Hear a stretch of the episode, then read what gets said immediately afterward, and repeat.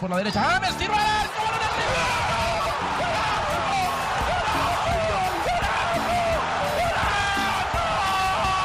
Romário no meio, vai Romário! Vai Romário! Siempre Maradona, genio, genio, genio, ta, ta, ta, ta, ta, ta, ta. ¡Gol!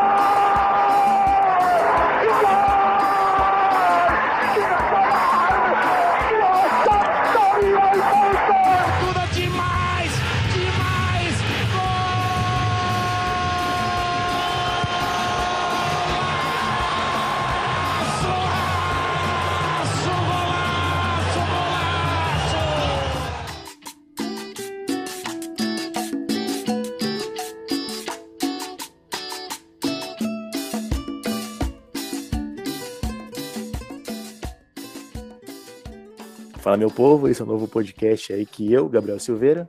E eu, Yuri Pereira. Vamos fazer para vocês sobre futebol. É o futebol no sul do mundo.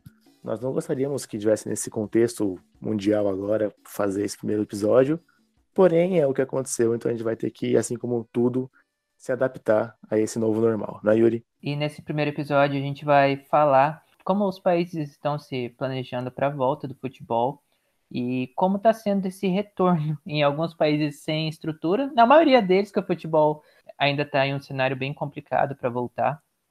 E a gente vai falar de, de alguns países que, da América do Sul que disputam a Libertadores.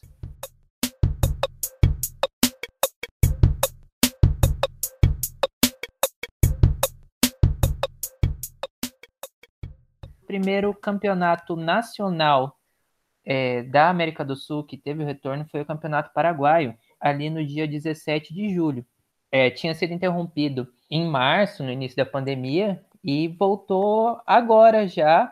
É, tinha sido interrompido na oitava, na oitava rodada, e agora já está na décima terceira rodada, com, com o Olímpia líder do campeonato com 25 pontos, seguido pelo Cerro Portenho, que nas quatro rodadas do, do retorno do, do campeonato, o Cerro Portenho ganhou as quatro. E o Paraguai hoje, é, hoje que a gente está gravando, o Paraguai está com 6.907 casos de Covid-19 e 75 mortes. Mas é, são, pouco, são poucos casos, mas o Paraguai viveu o pior momento desde o início da pandemia. E na semana passada, o Paraguai registrou o maior índice de casos e mortes desde o início da pandemia do coronavírus. Bem, o, o argentino, ele retornou ontem os treinos. A Argentina está tomando bastante cuidado aí com a volta das, das atividades, né, incluindo aulas e, e futebol. Voltou ontem os treinos, porém já teve algum entreveiro ali, porque 20 jogadores foram testados positivos do coronavírus de 10 times diferentes. Entre os times, então, estão o River, o Boca, o Vélez, o Argentino Júnior, o Defensa e Justiça, o News Old Boys, o Independiente, o Banfield, o Godoy Cruz e o Tigre. O Tigre, que é um time da segunda divisão, porém está na Libertadores e está no grupo do Palmeiras, inclusive. O Tigre é aquele, aquele time que ficou conhecido aqui no Brasil por jogar a final da Sul-Americana com o São Paulo, que não entrou no segundo tempo, o São Paulo ganhou por WO no segundo tempo, todo aquele time lá. Esse é o na time maldição. na maldição do São Paulo. Fica, fica atento nesse, nesse podcast aqui, que em breve tem episódio sobre a maldição do São Paulo com o Tigre aí, tudo que vocês têm que saber sobre essa maldição. É, então, 20 jogadores foram, foram testados positivos, né? Entre eles eu peguei a relação aqui de quais jogadores foram testados positivos. Inclusive, alguns foram afastados já dos treinamentos. Entre eles, o Agustin Almendra, do Boca Juniors, o Ezequiel Centurion, que não é aquele que jogou no São Paulo, aquele é o Ricardo, esse é o Ezequiel. E o Gonzalo Montiel, que é o lateral da seleção argentina, do River Plate, os dois do River Plate. Mauro Molina e, Fabrício Bustos, do Independiente, o Bustos, que o Flamengo teve interesse nele, é lateral muito bom também, também da seleção argentina. Thiago Almada e Ricardo Álvares, do Vélez. E o Maurício Duarte, do, do Defensa e Justiça. E também teve alguns também que foram infectados também, ainda não foram afastados, mas devem ser, né, por questão de segurança, que é o Federico Torres, o Franco Quinteiros e o Nicolás Linares, do Banfield, o Gabriel Florentin e o Daniel Sadiomo, do Argentino Júnior. Estou gastando todo o meu portunhol aqui nesse episódio, olha que beleza. Valentim Burgoa, Augustin Alvarez e Marcelo Freitas, além do Augustin Manzur, do Godoy Cruz, time que jogou com o Grêmio, jogou com o Palmeiras nos últimas, nos últimos Libertadores, e o Diego Morales e o Ivan Bolanhos, do Tigre. A maioria dos infectados foram testados no dia 20, na, na sexta-feira, Não, quer dizer, dia 20 não. Foram, a maioria dos infectados foram testados na sexta-feira, no dia 7. Na semana passada, e o resultado saiu ontem, no dia que voltou os treinamentos, e vários jogadores com, com prognóstico positivo. Ah, inclusive, hoje voltaria, hoje voltou, na verdade, o Rinácia La Plata, que é o time que treina o que o, é o time que o Maradona treina, né? O Diego Maradona. E ele foi os médicos, né, deram aí a, o, o conselho pro Maradona dele não voltar, porque o Maradona, como todo mundo já sabe, já é um sessentão, né? Já não é mais um garoto perigoso, como foi. Perigoso. É perigoso, né? Ele é, ele é grupo de risco. Então os médicos falaram para ele não voltar, mas a gente conhece Maradona, né? O jeito que ele é louco, o jeito que ele é sedento para ganhar, o jeito que ele é totalmente fora da casinha. Então eu duvido que ele vai seguir as orientações médicas. Espero que siga até para se manter seguro, né? Ele é uma grande figura do futebol mundial, principalmente argentino. É, o, o campeonato argentino foi interrompido em março também, assim como todos os campeonatos aqui da América do Sul. E a, o G4 tá assim: Boca, River, Vélez e Racing, né? Quatro times bem tradicionais lá. E tem uma briga boa ali entre os dois primeiros colocados, Boca e River, né? Que é o grande clássico aí, talvez o maior clássico do mundo. Que o Boca tá com 48 pontos e o River tá com 47. Então tá tendo uma briga aí. Isso aí teve muita, deu muito o que falar para esse retorno do futebol. A Argentina hoje conta com 253.855 casos e 4.764 mortes. Então é um país que seguiu mais, é, o, mais rigidamente né, os, as orientações da OMS, de isolamento e tudo mais. E é um país que conseguiu se cuidar mais, né? Teve, mais cuidado que o Brasil, por exemplo.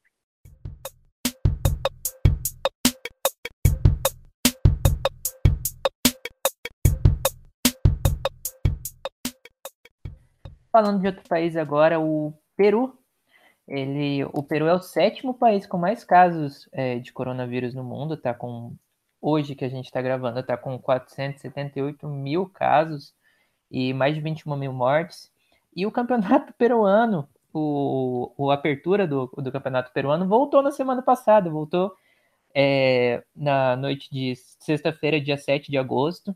Depois de cinco meses de suspensão, mas o Ministério da, do Esporte interrompeu o campeonato depois, logo depois do primeiro jogo, após o jogo universitário e Cantolau ter sido um, zero, um belo de um 0 a 0 ali, pós-suspensão do campeonato. E o motivo dessa interrupção, de novo, foi que exames de vários jogadores é, do, deram positivo. E os torcedores do Universitário eles foram até o está, aos arredores do, do estádio para apoiar a equipe. E na véspera da partida, na, na quinta-feira, dia 6 de agosto, a torcida é, foi à frente do estádio, soltou fogos e tudo.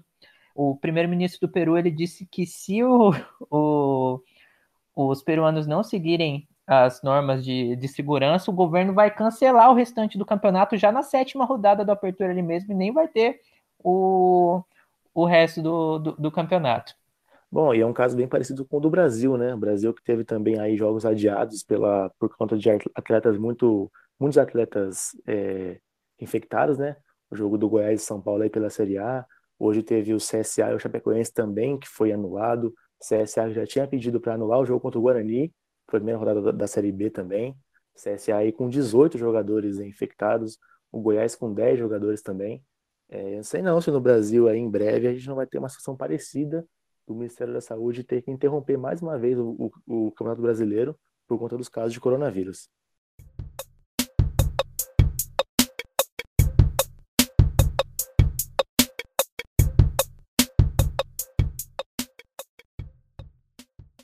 E o Chile, que também é um país aí também que teve muitos casos também, é, assim como o Peru, o Chile voltou aos treinos no, no, meio do, do mês de julho, mês passado, mas ainda não tem previsão para quando volta o futebol. Voltaram os treinos, mas ainda o calendário ali futebolístico do Chile ele não tem previsão para voltar.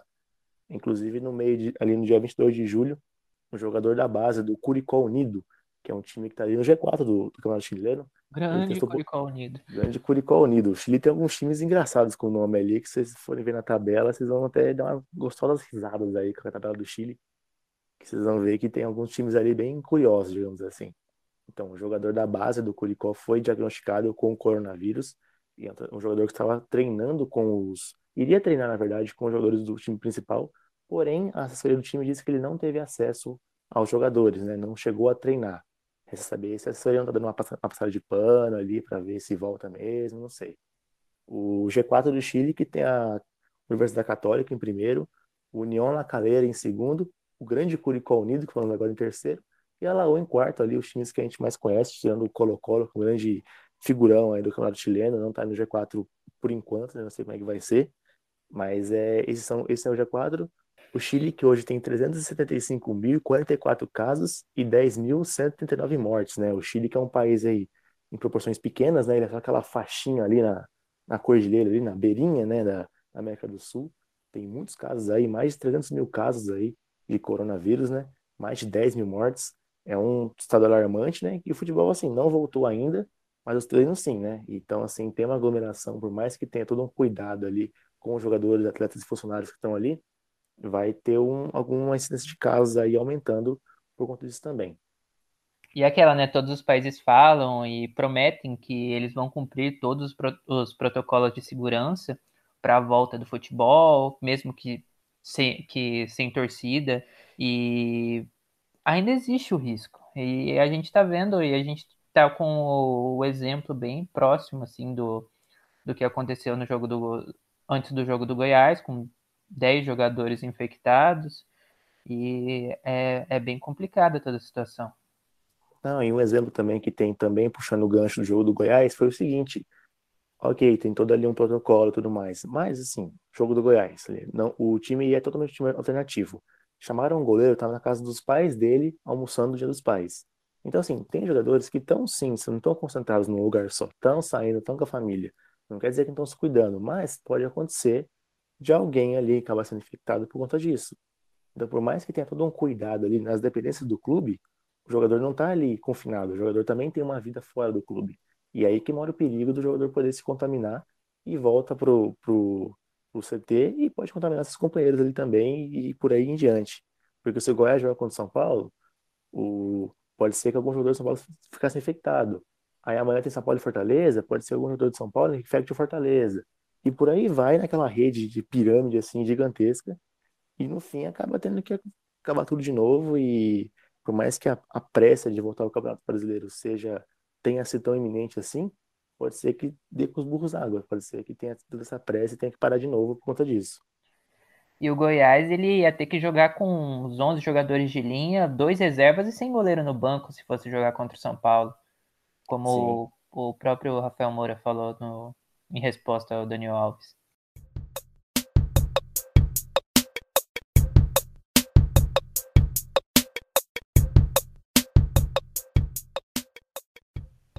E o Equador é um país que todos lembram é, da crise no sistema funerário, do sistema de saúde, no início da pandemia aqui no continente, é, com pessoas morrendo na, é, dentro de casa, com pessoas morrendo nas ruas e não e o corpo continuando por lá. O Equador é um caso complicado porque é, tem uma subnotificação violenta que desde o início da pandemia está desse jeito um dia o Ministério da Saúde divulga nenhum caso, aí no outro dia divulga 3 mil, e aí vai desse jeito. E aí o Equador hoje, segundo a contagem do país, está com 94 mil casos, 94 e 700 mil casos, e 5.900 mortes. Porém, o campeonato é, equatoriano está com data marcada para voltar é, já na, na, no próximo dia 16, na sexta-feira, o, vai voltar o Apertura. É, ele foi interrompido na quinta rodada e o retorno está marcado para agora, já com o jogo de, é, do Deportivo Cuenca contra o Guayaquil City. Tem jogo do, do Barcelona de Guayaquil no mesmo dia também. E eles já programaram a volta do, do campeonato.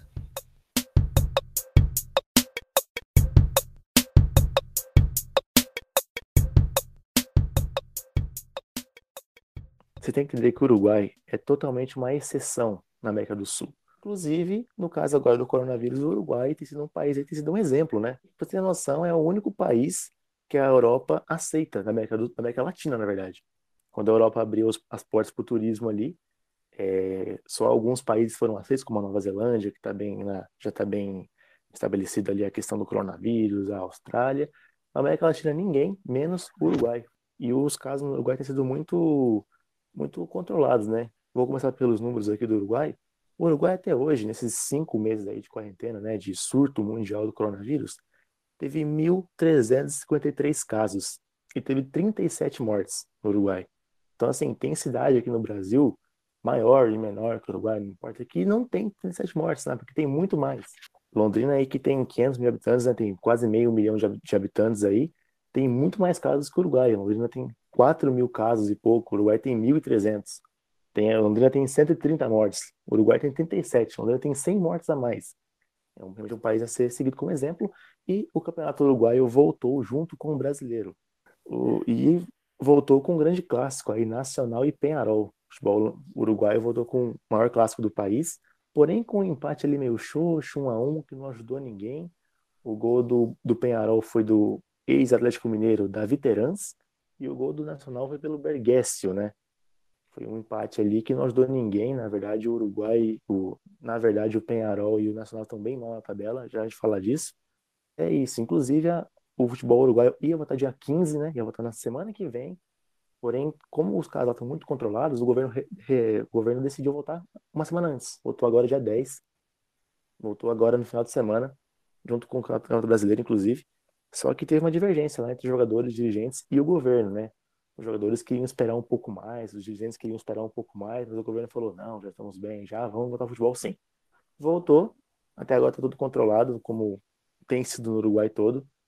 E então voltou aí o campeonato uruguaio e o G4 agora. Yuri, você chuta alguém do G4? Então, eu acho que você não acertaria nenhum, assim como ninguém acertaria nenhum do G4 do, do uruguaio, porque o G4 ali tem o grande rentistas como líder o segundo é o Montevideo Wanderers, que jogou com o Corinthians na, na última Sul-Americana, um time também bem limitado assim em questão continental, mas é o segundo do Uruguai. O terceiro é o Montevideo City Torque. Não sei se esse City tem a ver com o grupo do Manchester City, do New York City, não sei, pode ser que tem, pode ser que não. Se tiver, tá dando errado, porque tá só em terceiro, atrás do Rentistas e do Montevideo Wanderers, né? E o quarto colocado é o grande Progresso. O Progresso que realmente está tendo um progresso aí, né? Quarto colocado no Uruguaizão aí. Então é um time que está tendo a sua, a sua, o seu momento de glória. O Nacional está em 13 terceiro colocado, não é uma boa campanha do Nacional, que é um grande time aí também uruguai, é um time bem tradicional. E o Penharol está em sétimo, ou seja, o empate foi horrível para os dois.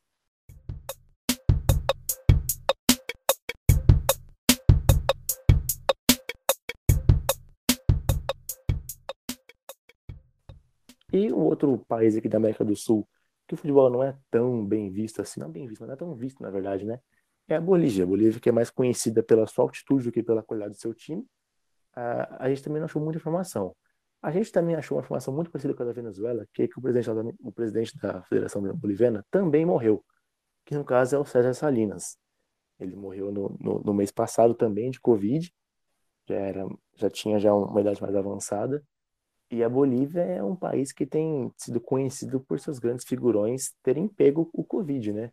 A presidente lá pegou, o primeiro-ministro pegou, o presidente da Federação de Futebol também pegou, que é o César Salinas, ele faleceu de Covid. E também não se tem muitas informações sobre o futebol da Bolívia. Ele continua alto, como sempre foi, mas ele foi paralisado também em março, como todos os outros, e ainda não retornou nem os treinos, né? A Bolívia conta com 89 mil 999 casos, ó, mais um da 90 mil. E 3.640 mortes.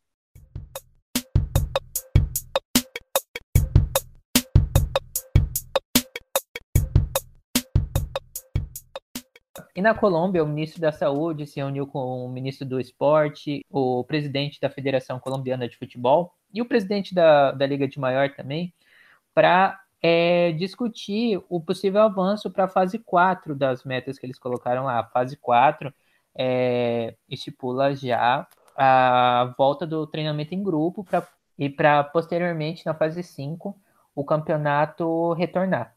A Colômbia é o oitavo país com mais casos de coronavírus no mundo e da penúltima semana para cá tem vivido o pior momento da, da pandemia também.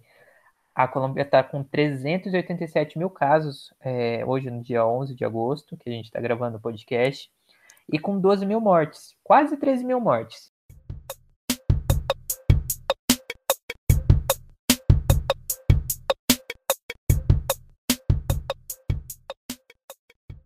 Sobre o campeonato que todo mundo gosta, né? Aquele campeonato que todo mundo aí fica esperando, que eu ia, mas a pandemia me, me, me impediu de ir, inclusive, aí. Que o ingresso comprado e tudo. O ingresso comprado, às vezes, nossa senhora, foi tristeza demais. Mas então, né, Libertadores aí tá voltando, Comebol já liberou as datas, já anunciou quando que volta a Libertadores, que vai ser dia 15 de setembro. No mês que vem aqui, daqui exatamente, quase exatamente né, um mês, a Libertadores volta. E no dia 15 já tem time brasileiro em campo já. Vai jogar o Atlético Paranaense com o Jorge Wilstermann da Bolívia e o Santos com o Olímpia.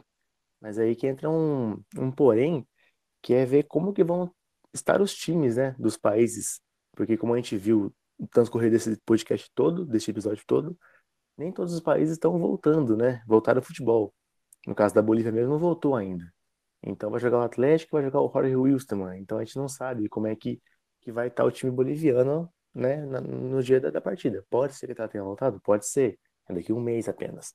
Mas a gente fica aí na dúvida para ver como que vai ser.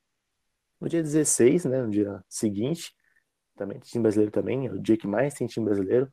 Joga Grêmio e Alaú, do Chile, né, a Universidade, Universidade do Chile. Inter e América de Cali, aí são os jogos do mesmo grupo. O e o Bolívar com o Palmeiras. O Palmeiras entra em campo aí dia 16 de setembro pela Libertadores, com o time também da Bolívia também. É o mesmo caso do, do Atlético com o Jorge Wilstermann. E no dia 17, é, vai jogar os dois, os dois últimos brasileiros que estão na competição. No caso, o Flamengo, né, com o atual campeão, vai jogar com o Independente Del Valle. E o São Paulo joga com o River Plate no Morumbi. Jogos aí que e eu sei na semana que se encerrou o futebol ali, que foram paralisadas as atividades futebolísticas na América do Sul toda. Foi ali em março. E a Sul-Americana, né? Que também é um campeonato aí bem valorizado também aí da América do Sul. Por mais que digam que é a Série B, nada a ver Série B da, Libertadores, nada a ver. Tem que valorizar a Sul-Americana aí. No caso, a Ponte Preta chegou na final, o Goiás já chegou na final. Chapecoense foi o último campeão aí, né? Por tudo que aconteceu. São Paulo já ganhou, Inter já ganhou. A, a Sul-Americana volta no dia 27 de outubro. Dia 27 aí já tem a Sul-Americana de volta também, com vários times brasileiros também e tudo mais. E esse aí é o calendário do, e com das o competições internacionais. artilheiro, que é o mais importante também. Germancano aí, sensação do Vasco. Chegou aí como desconhecido, já tá arrancando suspiros dos vascaínos. E como o podcast vai, vai sair hoje, quarta-feira, Ainda dá tempo de escalar o Germancano no Cartola, dar uma corridinha lá no Cartola, colocar ele de capitão ali contra o esporte, porque são 32 pontos garantidos ali. Olha, eu tirei o Guerreiro para colocar o Germancano, espero que ele não me decepcione, espero que ele faça logo uns três gols aí, não tome amarelo, não tire a camisa na comemoração e que dê tudo certo aí, porque tá, tá feia a situação do Francamente FC.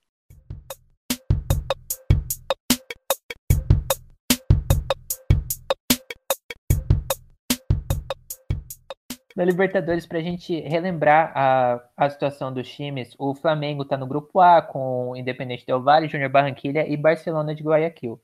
O Flamengo ganhou os dois primeiros jogos do grupo e vai enfrentar o Independente Del Valle na terceira rodada. O mesmo Independente Del Valle que o Flamengo foi campeão da Recopa Sul-Americana em cima, mas não com, não com facilidade também, né? O, no grupo B, o Palmeiras é, também ganhou os dois primeiros jogos, é, num grupo formado por Palmeiras, Guarani, Bolívar e Tigre. Palmeiras ganhou nas, nas duas primeiras rodadas do Guarani e do, e do Tigre. O grupo C tá tudo embolado, é o grupo do, do Atlético. Atlético, Jorge Wilstermann, Penharol e Colo-Colo. Todo mundo com três pontos, todo mundo perdeu uma e ganhou uma o Atlético vai enfrentar o Jorge Wilstermann e ele perdeu do Colo-Colo e ganhou do, do Penharol. O grupo de São Paulo tá do mesmo jeito também. Tá triste, tá, tá difícil, tá difícil. A situação é a mesma, todo mundo ganhou uma partida, todo mundo perdeu uma partida. E São Paulo, River, LDU e o nosso querido binacional. Time carismático, a Escola Municipal Binacional. O, no grupo E, o grupo da, do, do nosso querido Grenal ali, da nossa dupla Grenal. Grande porradaria aí passado no canal, o combate aí, próximo jogo do Grenal. Que o, a Libertadores foi interrompida um pouco depois do Grenal da, daquele Grenal ali de março. Aquele... Que a porrada estancou. Que a porrada estancou e o placar continuou o mesmo do início. Foi aquele belo 0 a 0 Mas, mas... O, o, o Inter e o Grêmio, os dois times lideram o grupo com quatro pontos, seguidos pela América de Cali e a Universidade, a Universidade Católica não pontuou ainda. O grupo F não tem nenhum brasileiro, mas Racing e o Nacional do Uruguai ganharam os dois primeiros jogos. No, no grupo G, que é o grupo do Santos, Santos é, lidera com seis pontos, ganhou os dois primeiros jogos. Ganhou do Defensa e Justiça e do Delfim. E tá, é seguido pelo Olímpia ali, o próximo jogo do, do Santos, em casa, dia 15 de setembro. E no grupo H, também não temos brasileiro, mas é o grupo do Boca Juniors. E o Boca Juniors não está em primeiro no grupo, está em segundo. O Libertar lidera o grupo com seis pontos. O Boca Juniors tem quatro, Caracas tem um e o Independente Medellín ainda não pontou, perdeu as duas primeiras partidas.